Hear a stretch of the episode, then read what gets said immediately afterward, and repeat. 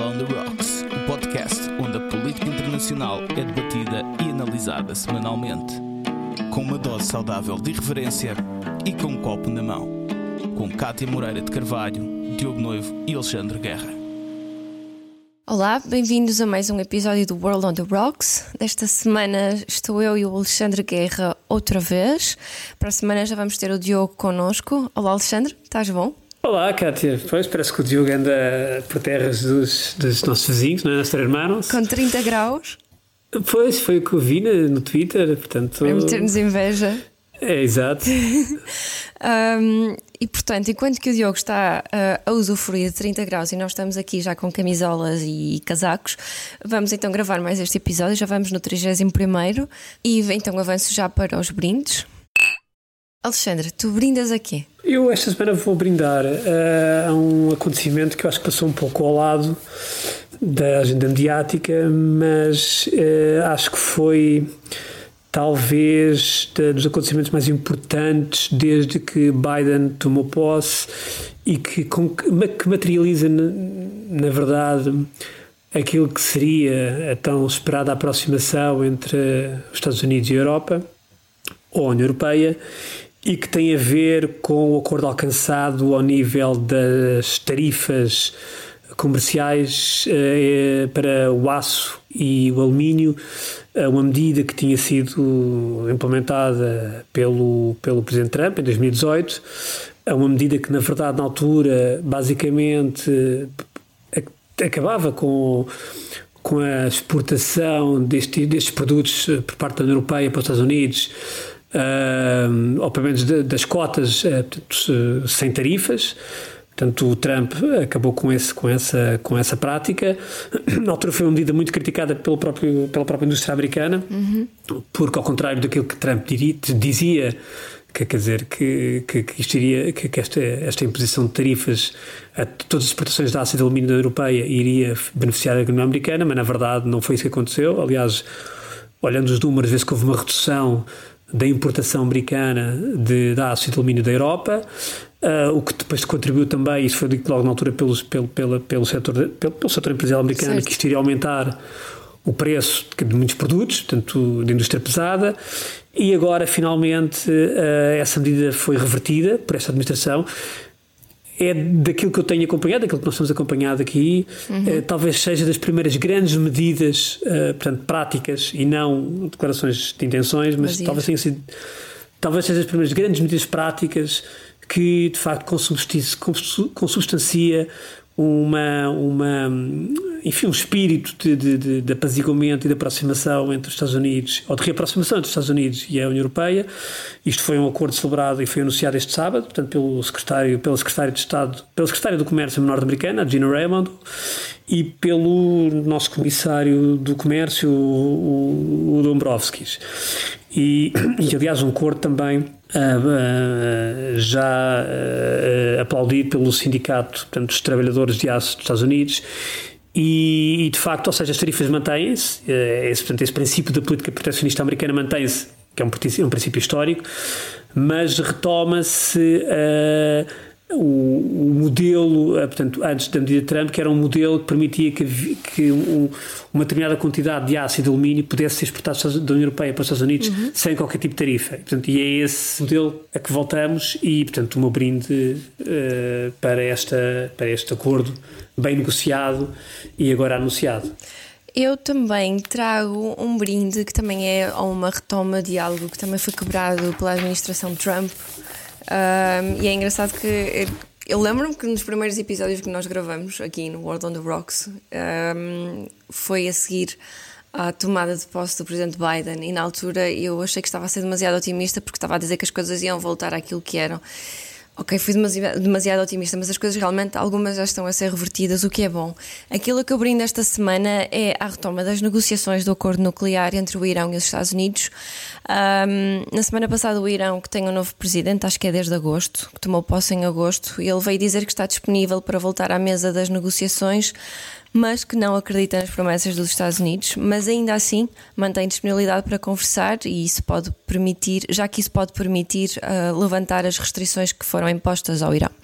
Por sua vez, os Estados Unidos os Estados Unidos saíram do acordo enfim, nuclear em 2018 com a administração Trump. Os Estados Unidos, na voz do presidente Biden, já disse que também mantém essa disponibilidade, mas que o objetivo dos Estados Unidos é impedir que o Irão desenvolva uma arma nuclear e que para isso, para, para voltar à mesa das negociações, o Irão tem de submeter às linhas definidas pelo Acordo de 2015, que é o JCPOA, uhum. que significa Joint Comprehensive Plan of Action. Um, e, e, e os Estados Unidos até disse também que já está a, trabalhar, ou seja, já está em conversações com os seus aliados, como o Reino Unido, França, para permitir avançar com as negociações. Enfim, nos dois, no fundo, têm os dois interesses em voltar a negociar e, e até deve-se dizer que a retoma das negociações até já se iniciou em abril. Isto não é algo novo, não se está a iniciar agora, já se iniciou em abril. Um, e agora as negociações vão, vão continuar, ao que tudo indica, será já durante o mês de novembro. E portanto, eu acho que hum, este foi só um brinde pequenino, mas acho que temos aqui um bom tema para um próximo Cartas na Mesa, com se calhar com o Paulo Batista Sim. Ramos, que é um dos nossos convidados preferidos. Uh, um deles uh, aqui no, no World on the Rocks. E pronto, e feitos os brindes, se calhar então passamos para o Cartas na Mesa. Esta semana no Cartas da Mesa vamos falar daquilo que toda a gente anda a falar durante estes dias, que é sobre a COP26, que se iniciou ontem no dia 31 de outubro em Glasgow. Esta é quase como que uma última chamada para evitar que uma catástrofe aconteça. As COP, que se não estou em erro, são, é um acrónimo para Confederation of the Parties, é assim, sim, não é? Sim, sim. Um, elas ocorrem de 5 em 5 anos. Partes. Exatamente. E a primeira foi em Berlim, em 1985. Decidiu-se que se organizariam de 5 em 5 anos para permitir aos Estados irem adaptando-se e adaptando as metas que vão sendo definidas, mas até agora nada de concreto, ou seja, nenhum mecanismo ou nenhuma estratégia concreta de ação ou de, a menos, for, pelo menos, forçar a ação, ainda nada surgiu. No Acordo de Paris, só para relembrar, no Acordo de Paris em 2015 definiu-se que se ia tentar não ultrapassar a meta de aumento de um grau e meio preferencialmente, falou-se nos dois graus, mas preferencialmente um grau e meio. Mas, uh, apesar desta boa vontade, não se definiram estratégias concretas para se lá chegar. Agora, com esta COP, já é quem fala em formar uma Coalition of the Willing, ou seja, é basicamente um grupo de países que querem mesmo implementar medidas para atingir a descarbonização. Ou seja, quem estiver no barco vai, quem não estiver, enfim, não vai. Um, portanto, Alexandre, tu que tens uma visão assim muito crua da, via, da vida política, sem, sem nenhuma emoção, sem, uh, sem nenhum saudosismo, o que é que tu achas que está a falhar ou que tem falhado a nível político? Eu vou-me atrever até a dizer o, o que é que tu achas que, o que é que achas que explica esta hipocrisia em tomar uma ação concreta? Olha, eu, eu tenho. Uh não sendo a minha área, quer dizer, a política ambiental não é a minha área de todo, mas tenho Sim, temos que dizer isso, a minha também mas não. temos acompanhado, eu tenho acompanhado, portanto, todo esse processo no campo político. E, e na verdade é, é, é, disso que estamos a falar nesta altura, nomeadamente com a COP26, é portanto, tratar as questões ambientais naquilo que é o campo político, porque só a partir daí depois é que se pode realmente uh, passar para aquilo que são políticas ambientais concretas. Eu, ao contrário daquilo que são os discursos que, que, temos ouvido ao longo destes anos, eu penso que estou muito pessimista e, e, e tenho quase certeza, portanto, neste momento, com a informação que já temos, que muito dificilmente se conseguirá alcançar os objetivos, independente das medidas que venham a ser tomadas agora. Ou seja, é muito difícil que os objetivos que foram delineados uh, que e que estão a que têm vindo a ser delineados, uh, as metas que têm estado a ser anunciadas uh, por vários países ao longo destes últimos anos e, e, sobretudo mais recentemente, enfim, que estão a apontar para 2050, 2060 no âmbito daquilo que é a neutralidade carbónica, uh, muito dificilmente a gente chegará, portanto, serão concretizados esses, esses, esses, números, portanto eu tenho grandes dúvidas, uh, pelo menos em termos genéricos. Uh, e, uhum. e, e, e, dúvidas também tenho naquilo que é a meta para o final do século, portanto, ou seja, o tal grau e meio, digamos. Mas atenção, que isto aqui de um grau e meio era para meados do século, se não estou uh, Pois, isto também não é. O que ainda é pior. Claro, porque a questão é que os, os, os dados deste momento dizem é que se nada for feito, se continuarmos este, esta trajetória, chegamos ao final do século com mais 2,7 uhum. graus portanto, de temperatura média acima daquilo que eram os níveis pré-industriais, que, é que, é uma catástrofe.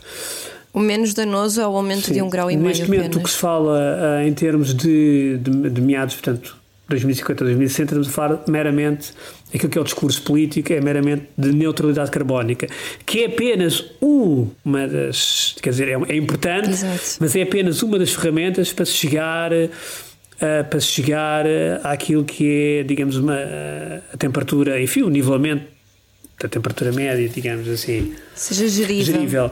E, e o problema é que uh, nem nesse nem, nem ao nível dessa ferramenta, ou seja, desse, dessa fase, dessa etapa de que é aquilo que é chamada neutralidade carbónica, que não é a mesma coisa que uh, o corte de emissões, porque a neutralidade carbónica, basicamente, Sim. é que haja, digamos, enfim, um número zero entre aquilo que é a emissão e a captura de dióxido de carbono. Portanto, não quer dizer que sim, os sim. Estados deixem de emitir dióxido de carbono, mas aquilo que sim. emitem tem que haver medidas de compensação para capturar esse, esse. Por exemplo, a Rússia é um país que emite muito dióxido de carbono, mas como tem também, mas que está a contar muito com aquilo que é a sua área a área florestal Sim. para a captação.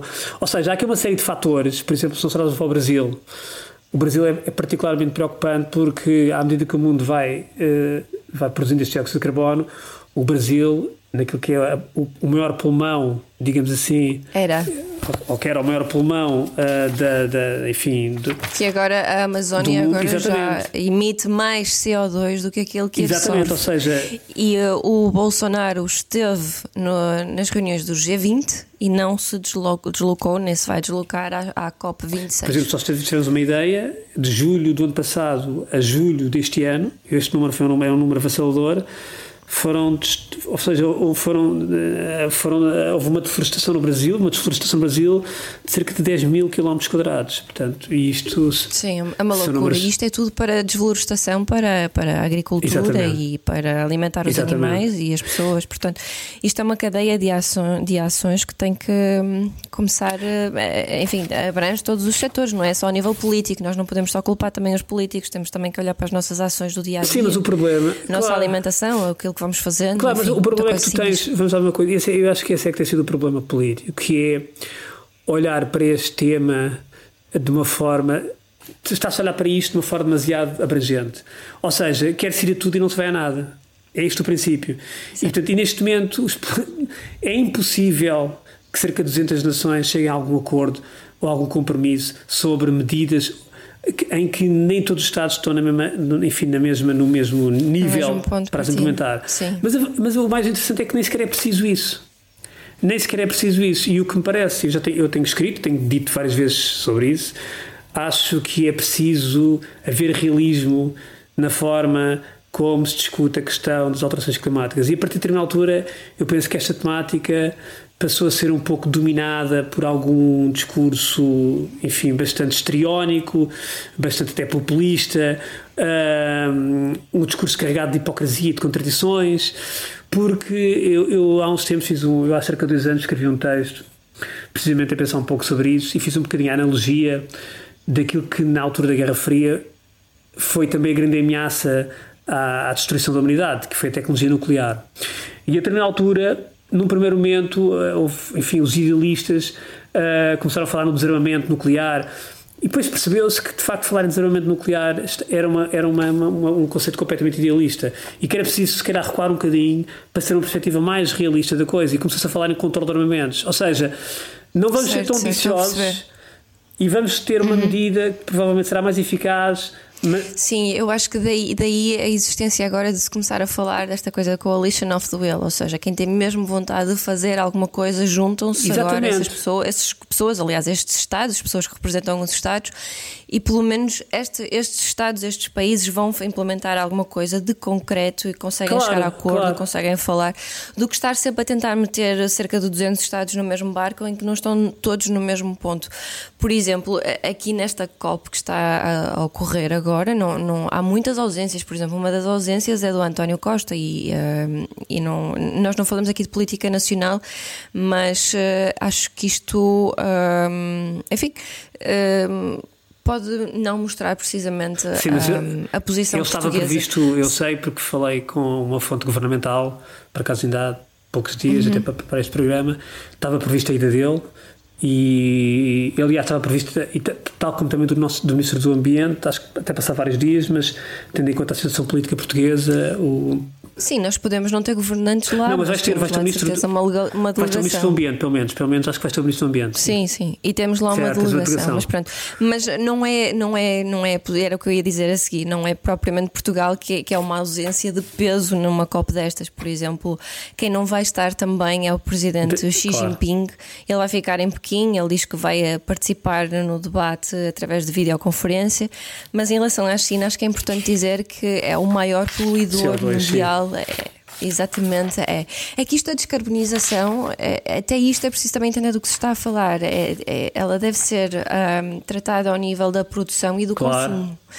Uh, e portanto, uma das coisas, ah, ah, só para dizer também outra coisa, antes desta COP houve, houve uh, as reuniões do G20, que, que, tal como também já dissemos, e uma das coisas que se falou foi um acordo muito tímido, uhum. o próprio António Guterres já, já, já manifestou a, su, a sua enfim, o seu descontentamento, a dizer que foi muito tímido, embora o Mário Draghi esteja muito confiante, mas aquilo que se falou foi em manter-se estas metas para hum, mais ou menos à volta de meados do século, não deixar ultrapassar de um grau e meio. Mas uh, para isso acontecer, ah, e também uma das coisas que se falou foi em, em um, cancelar e em travar todos os investimentos uh, internacionais às centrais de carvão. Mas, por exemplo, era aquilo que, retomando aquilo que eu estava a dizer agora, o Xi Jinping não vai estar, vai estar através de videoconferência e aquilo que é importante dizer, e isto é que eu não sei se toda a gente sabe, é que a China uh, está a construir imensas centrais de carvão. Sim. Quando se fala em acabar com as centrais de carvão, a China está a construir imensas centrais de carvão. Por exemplo, uh, na China, acho que estão a ser construídas, segundo os números que eu vi, 95 na China, depois 28 na Índia e 23 na Indonésia. Uh, e portanto, uh, se alguma coisa deve mesmo ser feita, deve-se calhar começar por acabar com as centrais de, de, de carvão. E isto aqui também mostra a disparidade, acho eu, não sei o que é que tu achas, mas isto mostra um bocadinho a disparidade que existe entre o ponto de partida em que os países estão, porque esta, a, a Ásia contempla 60% da população mundial e isto faz com que haja grandes necessidades de, de abastecer com eletricidade estas pessoas sim. todas. Então, muitos destes países é para eles muito mais fácil construir centrais de carvão do que uh, oferecer outras alternativas. E até o próprio Presidente Biden também já veio dizer que não vai haver uh, transição para energias renováveis assim de um dia para o outro. Não, não vai. E Portanto... essa é que é a questão. Eu acho que tem havido um certo, enfim, um certo idealismo e uma certa ingenuidade no discurso, no discurso político e no próprio discurso ativista. Uh, embora o discurso ativista nesta matéria acho que de facto, aqui conta pouco porque não está a contribuir minimamente para aquilo que é a solução. Aliás, muitas vezes até cria um ruído e até suscita ideias erradas que, não, que de todo não ajudam a encontrar uma solução realista. E tu, neste momento, o que tu precisas é realmente voltar atrás é preciso voltar atrás certo. e encontrar um modelo de facto que seja concretizável e não um modelo que seja ingerível, porque tu neste momento estás a gerir uma crise ambiental meramente com, com, com declarações de intenções. É os Estados a anunciarem neutralidade para 2050, a China para 2060, mas depois não há ferramentas para concretizar isso, porque nem os Estados Unidos, nem China. Nem para forçar os Estados a e mesmo, E mesmo a própria União Europeia, que, que, que anunciou neutralidade de carbono para 2050, para isso acontecer, portanto, seja nos Estados Unidos, o Biden anunciou, uh, uh, acabou de anunciar, portanto, também neutralidade de carbono para 2050. Só que, mesmo para isso acontecer, estes três potências, estes três blocos, por exemplo, tinham que, a Rússia também anunciou para 2060, tinham que travar a fundo, já, até 2030. Já.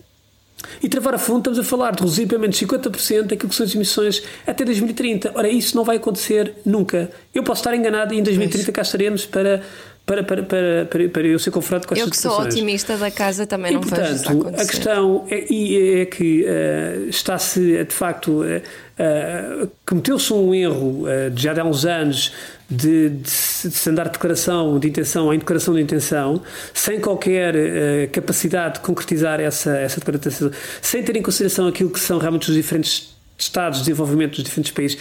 E depois há aqui outra questão Quer dizer, eu, nesta fase, eu prefiro ter uma solução uh, realista do que ter 200 nações num discurso como a COP26, que, com não sei quantos delegados, que é que não serve rigorosamente para nada.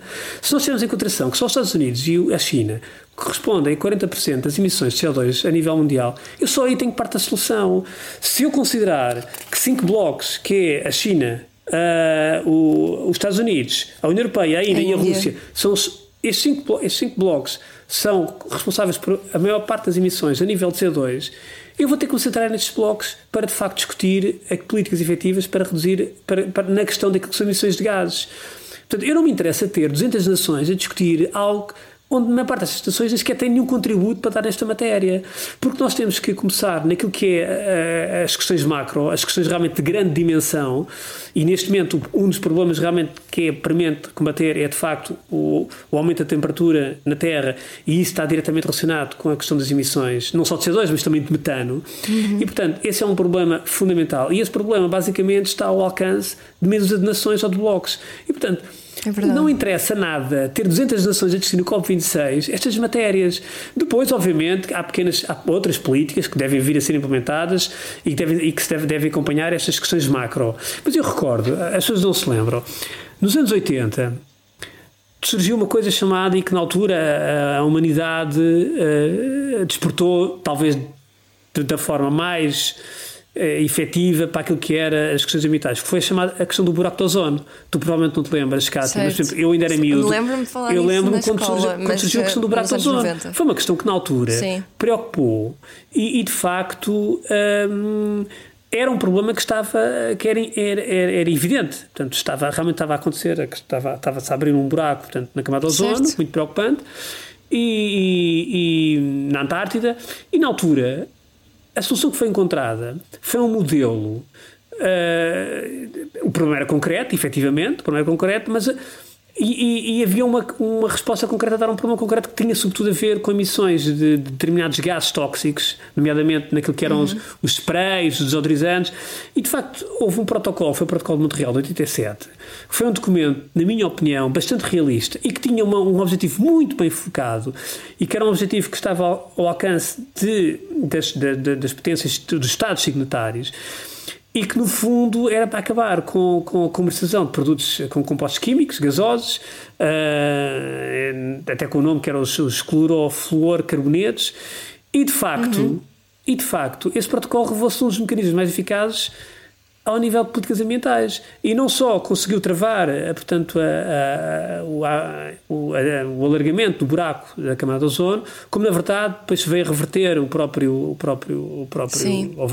portanto esse buraco como houve um reforço da própria camada de ozono. Isto para dizer o quê? Muitas vezes nós temos que ser um pouco menos comedidos nas nossas declarações políticas e mais realistas naquilo que é as ferramentas para combater. E, portanto, eu não me interessa ter 200 nações a combater questões climáticas. Eu quero é ter 5 ou 6 blocos com medidas efetivas que realmente contribuam efetivamente para.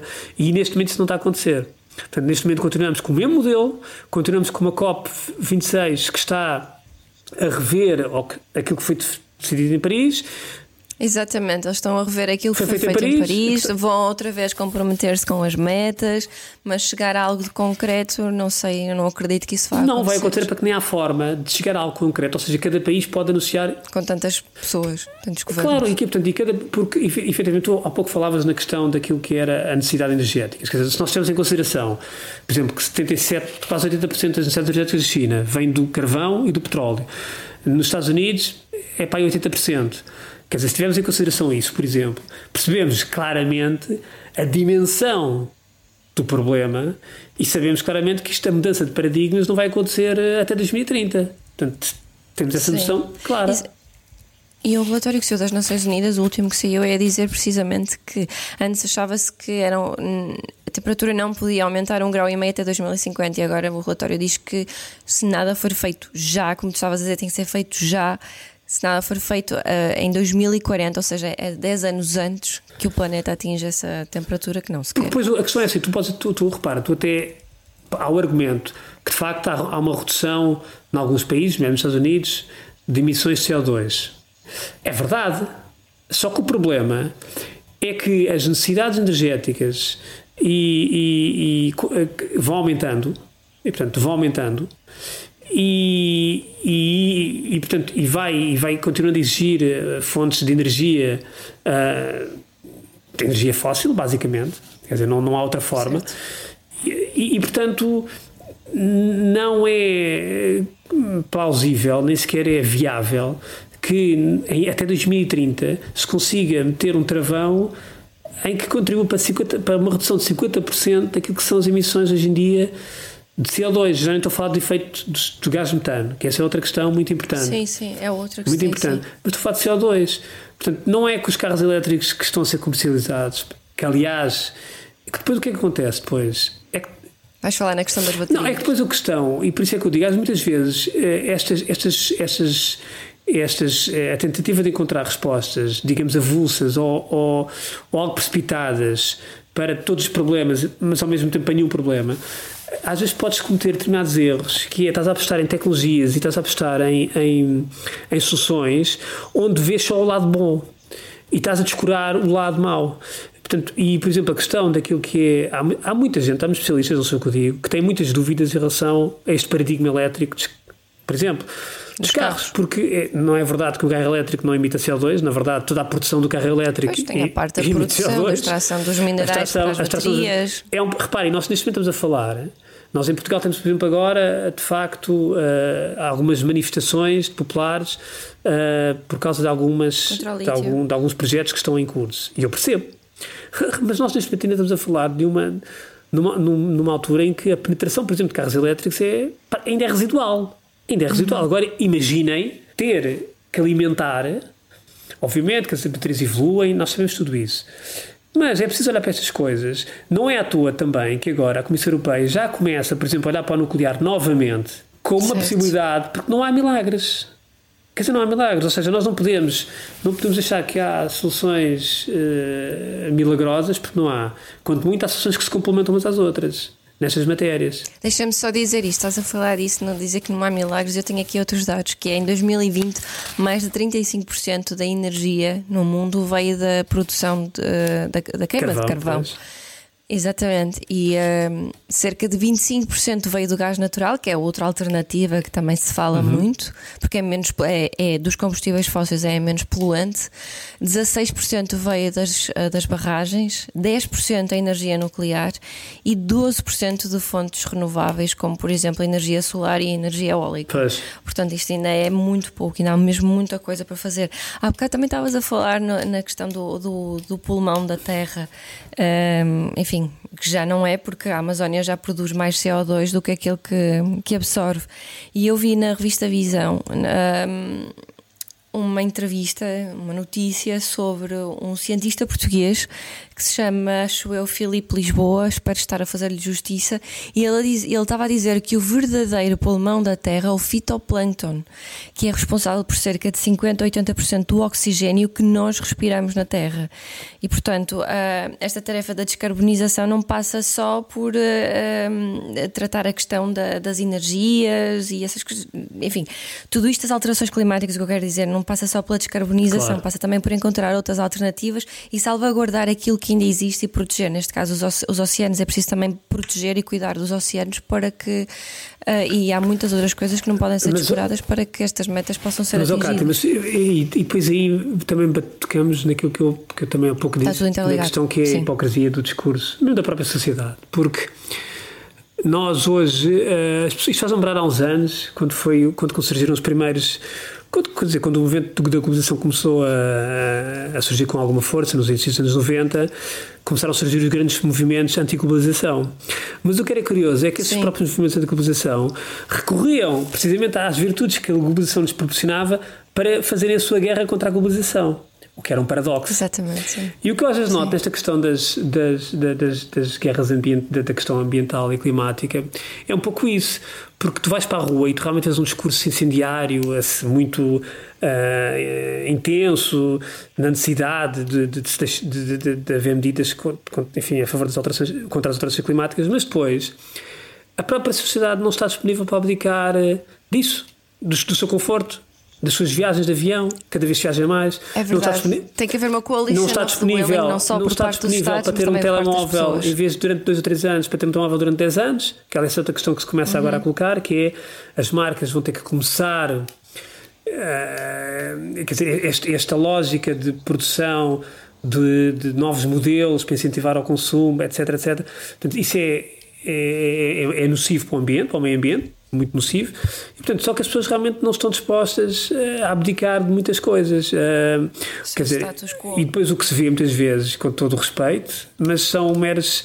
Enfim, estamos a falar de pequenas, pequenas coisas para entreter. Uh, eu, por exemplo, eu, eu vejo, Sim. enfim, que não tem, não tem sequer, nem sequer são simbólicas porque não representam nada, basicamente. Uh, eu acho que às vezes é um pouco aquela necessidade de se das pessoas se sentirem com elas próprias e, e, acharem que efetivamente estão a contribuir para um mundo melhor, mas depois fazem uma coisa por um lado e depois por outra, uh, enfim, uh, não abdicam das suas viagens e, e, dos seus aviões e etc. Ou, enfim, ou do seu veículo, whatever. Portanto, eu também tenho. Sim, eu, tu agora eu também tenho, e portanto, não é, ou seja, não me estou a meter fora disto.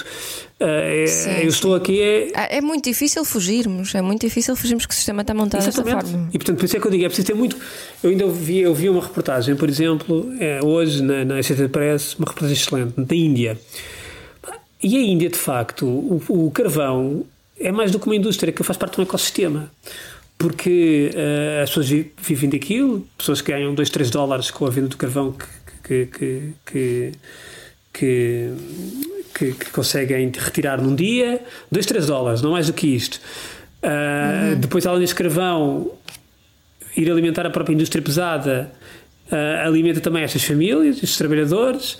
Portanto, é uma economia circular, o carvão faz parte de uma economia circular. É engraçado estás a dizer isso, desculpa sim, sim, não, interromper, mas eu, eu, quando estive em 2014 no campo de refugiados de, de, de Mole, na República Democrática do uhum. Congo, Uh, o campo naquela altura tinha 10.151 refugiados, ainda me lembro do número exato.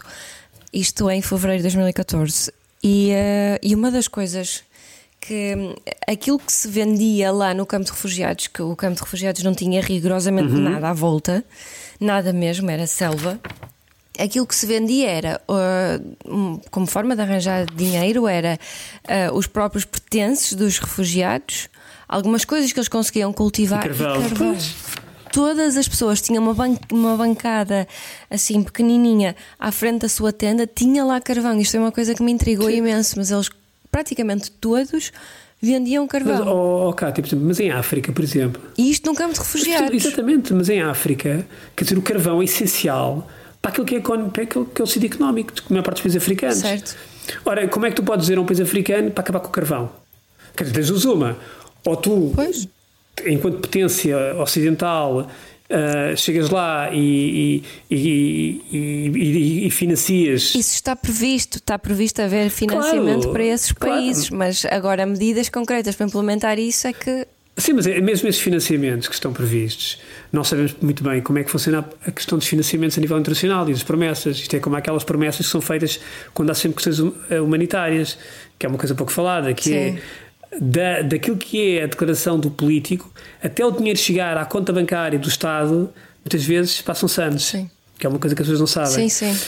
Que é uma, sim, exatamente. Sim. É verdade. E portanto, aqui é a mesma coisa. Ou seja, e, e é, aquilo que estamos a falar de 2030, por exemplo, a China acha, diz que em 2030 vai atingir o pico de emissões de CO2.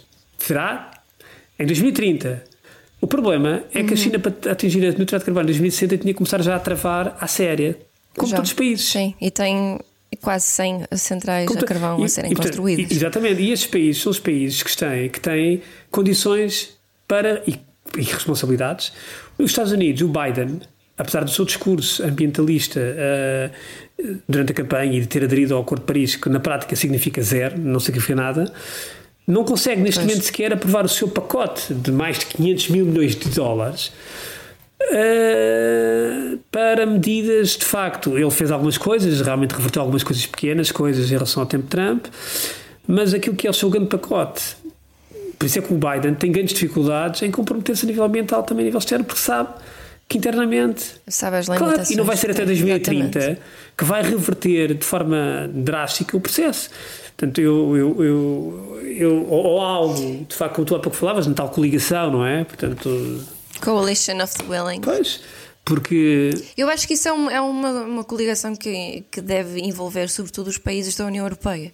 Porque posso estar muito enganada, mas é quem eu vejo que, que se calhar tem mais vontade política para realmente fazer alguma coisa e para conseguir implementar alguma coisa, porque enfim, há um bloco de países que estão ali a funcionar em conjunto, uns mais rápido, outros menos rápido, mas eh, quando se implementam medidas à partida vão todos no mesmo comboio e acho que Sim, pode o, ser mais problema, fácil por aí. O problema é que nós estamos a falar de questões que extravasam fronteiras físicas, não é? Portanto, a questão ambiental. Exatamente, sim. Uh, e, e, sim, e de facto é a União Europeia tem sido um farol e uma referência em matéria, nessa matéria e, e Portugal, uhum. aliás, em nível de, emissões de CO2 até um, é dos países que está mais bem colocado a nível europeu, é verdade, é um facto. E é um modelo em relação às, às energias renováveis, isto deve Sim, mas é, já, já na questão ambiental, acho que Portugal está longe de ser um modelo, porque a forma como tratamos o território, a nível de sustentabilidade, de facto, Sim. somos um país que eu estava a falar das energias Isso certo. Uh, de certa maneira, sim, embora também seja um tema muito polémico em Portugal.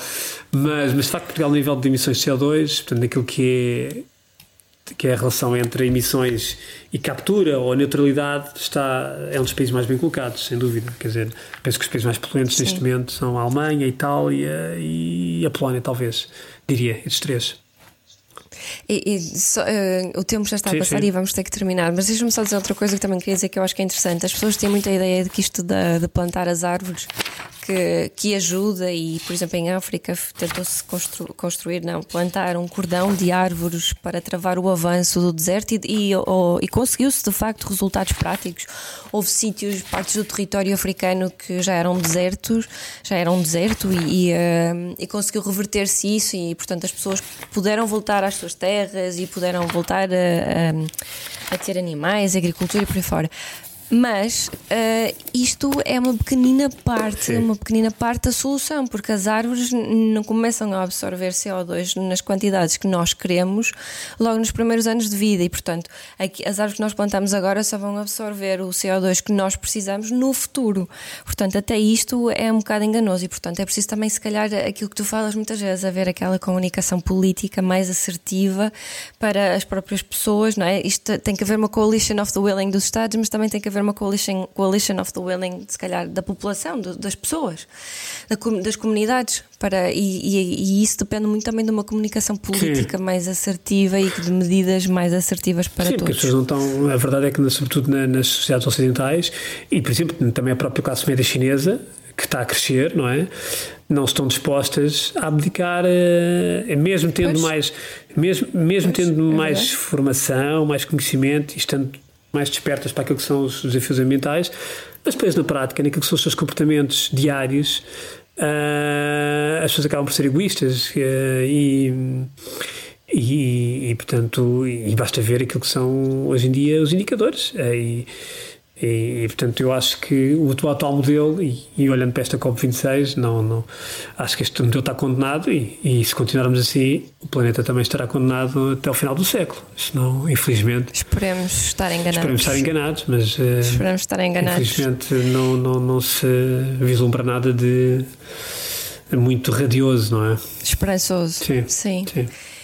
E pronto, e com esta este peso que nós todos vivemos no dia a dia, mas não temos bem consciência dele. Uh, avançamos então para a última rodada, que esperamos que seja um bocadinho mais animada. Alexandre, na última rodada, o que é que tu trazes? Eu trago uh, um livro que foi lançado em fevereiro deste ano pela Contraponto e é um uhum. livro do, do, do jornalista e escritor João Céu e Silva que eh, se enquadra num conjunto de livros que ele publicou ao longo dos anos, com grandes entrevistas com personalidades portuguesas, enfim, de grande dimensão intelectual, Saramago, António Labantunes. E este livro é o resultado de um ano e meio de conversas, mais de 40 conversas, entre 2018 e 2020 com o Vasco Polido Valente. Uh, isto é o último testemunho de Vasco Polivalente antes de morrer. Portanto, aliás, ele morreu um mês depois das conversas terem acabado. Ele morreu ano passado, uhum. em fevereiro do ano passado. Eu estou a começar a ler este livro. Eu, Vasco, eu acho que este livro não teve a devida atenção, muito sinceramente. Eu estou a ler aqui coisas realmente deliciosas. Mas eu acho que Vasco Polido Valente, uh, ele tem uma grande frustração não ser dedicado o tempo inteiro a ser um historiador, como ele sempre disse. Uh, ele gostava de ser um historiador e gostava de ter feito uma, um livro de história do século XIX, porque ele, a tese dele, e, eu, e é muito interessante, é que de facto Portugal o Portugal do século XXI continua a viver uma série de problemas do século XIX. Uh, e, portanto, muito daquilo que, que, é a nossa forma de estar, muito daquilo que são os nossos problemas, tem origem naquilo que. A memória coletiva. Tem origem naquilo que é, tem origem no, no, no século XIX e em algumas dinâmicas históricas do século XIX. Eu acho que Vasco Polido. Sim, memória coletiva e perpetuação de, Sim. de dinâmicas sociais. E não só, sabes que o Vasco Polido Valente, uh, enfim, talvez um dos grandes cronistas, um dos grandes, não é talvez, é um dos grandes cronistas, foi um dos grandes cronistas portugueses há muito poucos neste momento, já não sei se haverá algum neste momento a escrever na imprensa portuguesa. Uh, um gigante da crónica. A crónica não é para quem, para quem quer, mas é só para quem tem talento, para quem tem unhas, costuma dizer, e ele tinha. E sobretudo o Vasco Devante foi dos poucos que soube ler muito bem aquilo que era ser, o que é ser português. Agora começa a perceber, ele, ele não fazia isto com sobranceria, porque ele próprio se inclui nisso, quer dizer, aliás, ele como fala dele próprio, mas ele diz ser como um pessimista, não diria antropológico, mas um pessimista sociológico daquilo que é o ser português. E eu, eu, eu nunca mais esqueci, uh, enfim, aquilo que era uma leitura dele da, da, nossa, da nossa Portugal, em que ele dizia: quer dizer, Portugal sempre foi um país miserável uh, em termos económicos, em termos de organização. Sempre fomos, mas a verdade é que sempre somos felizes assim. E, portanto, esta ideia de que se quer eh, colocar Portugal em, em direção a um, a um modelo nórdico ou a um modelo de desenvolvimento, isso nunca vai acontecer. Isso não vai acontecer. Portugal é um país que vive bem com esta mediocridade, Portugal é um país que vive bem com esta forma de estar, é um país de certa maneira pobre, mas por outro lado enfim, está entre os 50 países mais desenvolvidos do, a nível mundial, portanto temos que também ver isto também de forma relativa, mas de facto a forma de estar do povo português é esta. E isto não vai mudar. E é curioso porque isto, eh, também há uns tempos li um artigo no Fórum Affairs sobre o Japão. O Japão, durante muitos anos, quer dizer, foi um país que não teve crescimento económico. O Japão considerado, é considerado um país que altamente desenvolvido sem crescimento económico. Sim, sim. E, e nunca veio daí mal ao mundo. Ou seja, às vezes criam-se ideias, uh, aquelas ideias de, de, de, enfim, de um progresso constante. Uh, isto está muito estudado, quer dizer, e as coisas nem sempre têm de ser assim.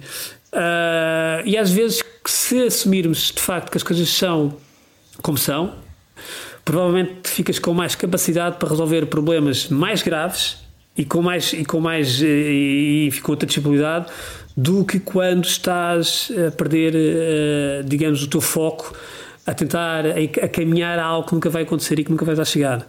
Uh, isso acontece connosco nas nossas vidas, a nível individual, mas também pode acontecer com uma nação.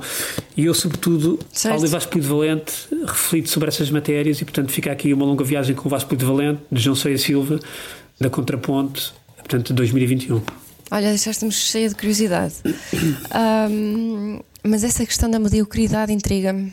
Porque, por acaso, eu, eu enfim, eu, eu, já li imensas enciclopédias de história e a minha tese também é essa, é de que aquilo que nós estamos a viver hoje ainda é muito reflexo. Aliás, eu ainda vou um bocadinho para trás, ainda vou um bocadinho até a, a, às guerras da, restauração da independência em 1640, mas, mas pronto, isso fica uma tese para outro dia, porque Portugal teve que se endividar imenso e tem dívidas ainda que quer dizer, agora já não as deve ter, mas prolongou dívidas durante décadas e décadas e décadas que entraram pelo século XVIII e XIX. Uh, portanto, uh, e Portugal foi sempre carregando isso, mas isso fica para outro dia. Uh, a minha última rodada, enfim, é o dia de hoje, o dia que estamos a gravar hoje, que é o dia 1 de novembro que são, é quando fazem 266 anos do terremoto, 1755, e portanto eu hoje sugiro dois livros. Trouxeste um, eu trago dois. Um deles é chama-se O Mal sobre a Terra, História do Grande Terremoto de Lisboa, de Mary Del Priore, que é considerada a obra mais completa sobre o terremoto. A autora reconstrói a sociedade, a economia e a geografia lisboeta antes, durante uhum. e depois do terremoto. E, portanto, este é considerado o, o, livro mais completo. O Rui Tavares também tem um livro que se chama O Pequeno, o Pequeno Livro do Grande Terremoto, mas eu não, não li esse, mas aquilo que dizem é que este de Mary Del Priore é ainda mais completo. Um, a juntar a este, porque o, o, a altura do terremoto de 1755, o Dom José I tinha três ministros, dois deles já bastante velhos, e portanto quem sobressaiu depois para resolver o problema foi o Marquês de Pombal, aquele que veio depois ser conhecido como Marquês de Pombal. uh, e depois ele tornou-se até ministro praticamente plenipotenciário. Um, durante o reinado todo.